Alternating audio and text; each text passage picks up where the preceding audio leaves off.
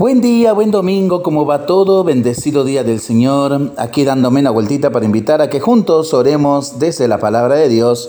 Y en esta segunda semana del tiempo de la cuaresma que iniciamos, el texto que se nos propone para este domingo es del Evangelio según San Mateo, capítulo 17, versículos del 1 al 9. Jesús tomó a Pedro, a Santiago y a su hermano Juan y los llevó aparte a un monte elevado. Allí se transfiguró en presencia de ellos su rostro resplandecía como el sol y sus vestiduras se volvieron blancas como la luz. De pronto se les aparecieron Moisés y Elías hablando con Jesús. Pedro dijo a Jesús, Señor, qué bien estamos aquí. Si quieres, levantaré aquí mismo tres carpas, una para ti, otra para Moisés y otra para Elías.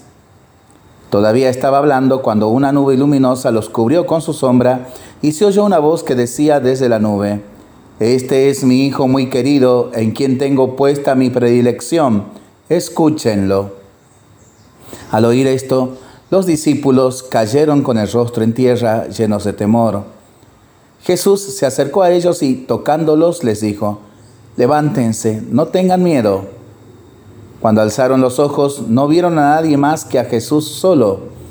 Mientras bajaban del monte, Jesús les ordenó, no hablen a nadie de esta visión hasta que el Hijo del Hombre resucite de entre los muertos. Palabra del Señor. Gloria a ti, Señor Jesús. Para venir a lo que no sabes, has de ir por donde no sabes. Para venir a lo que no gustas, has de ir por donde no gustas.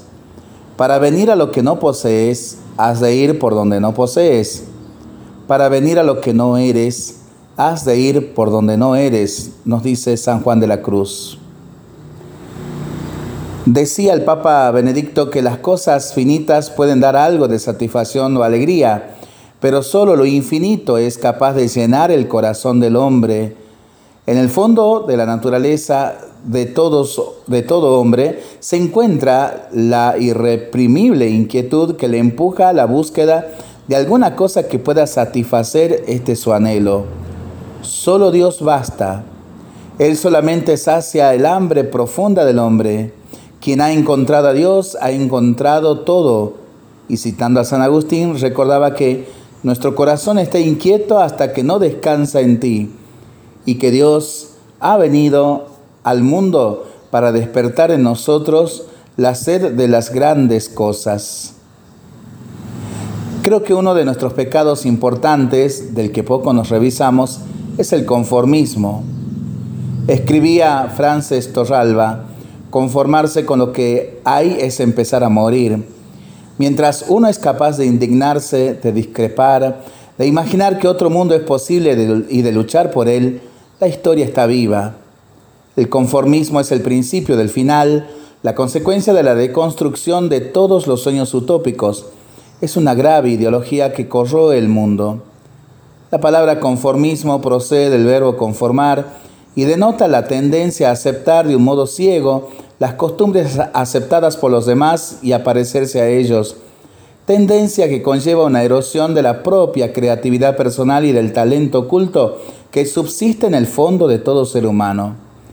De esta ideología deriva una actitud tóxica y perjudicial, unas prácticas malsanas pues consiste especialmente en una actitud de obediencia y de resignación, en una pasividad que hace que la persona niegue su ser, su talento, su creatividad potencial, para perderse a sí misma en vez de ser el autor de su vida, el Señor de sus actos y de su existencia.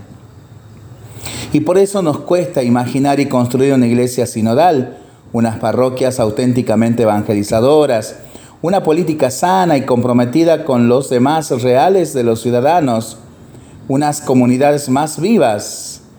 Y seguimos como siempre y con lo de siempre. A esto se ha referido también el Papa Francisco.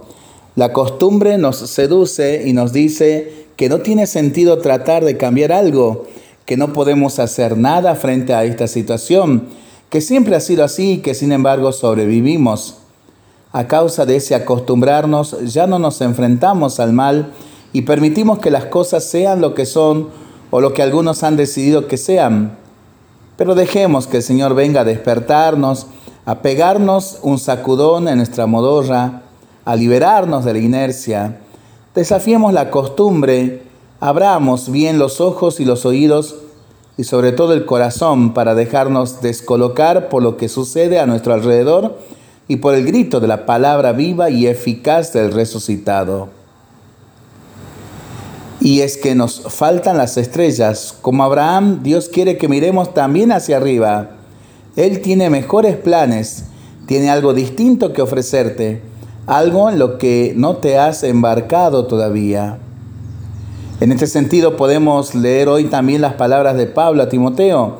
Hay que salir de esa vida y de esa fe rutinaria para tomar parte en los duros trabajos del Evangelio según las fuerzas que Dios te dé. ¿Difícil? ¿Que cómo lo hacemos?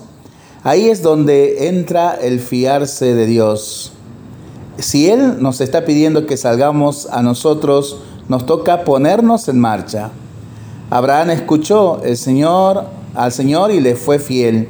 Y se cubrió de bendiciones y fue causa de bendiciones para otros muchos.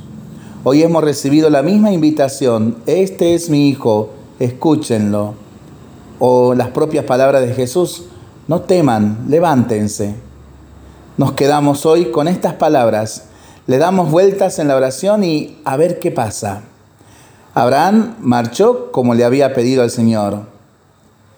Pues nosotros vamos andando. De eso se trata la vida, caminar.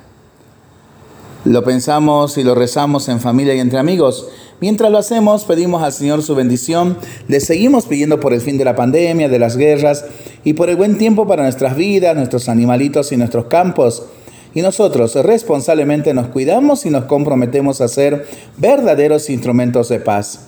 Que el Señor nos bendiga en el nombre del Padre, del Hijo y del Espíritu Santo. Amén. Que tengamos todos un excelente domingo en familia.